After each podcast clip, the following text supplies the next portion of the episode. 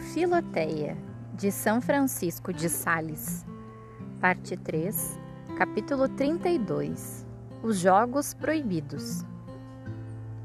Os jogos de dados, de cartas e outros semelhantes, em que a vitória depende principalmente do acaso, não são só divertimentos perigosos, como a dança mas são mesmo por sua natureza absolutamente maus e repreensíveis.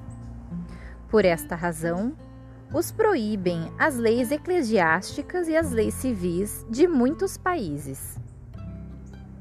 Dirás talvez, mas que mal há nisso?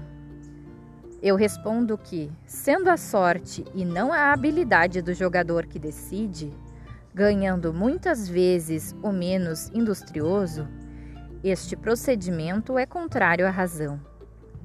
Nem podes dizer que foi este o ajuste, porque isto só serve para justificar que o vencedor não injuria os outros. Mas não tira a desonestidade da convenção e do próprio jogo.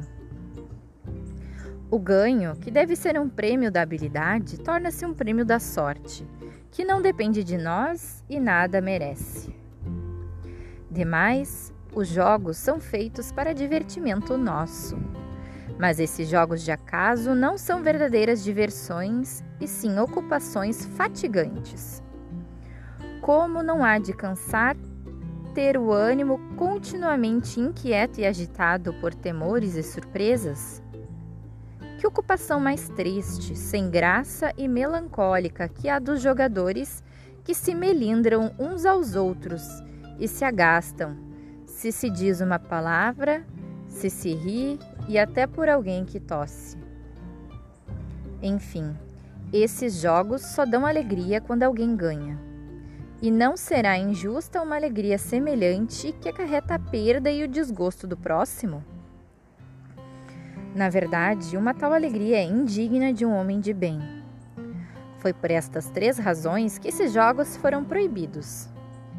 São Luís, estando a bordo e ouvindo que seu irmão, o conde de Anjou, se divertia jogando com o senhor Gautier Namurs, levantou-se, embora estivesse muito doente, e dirigiu-se com muito custo ao quarto onde estavam.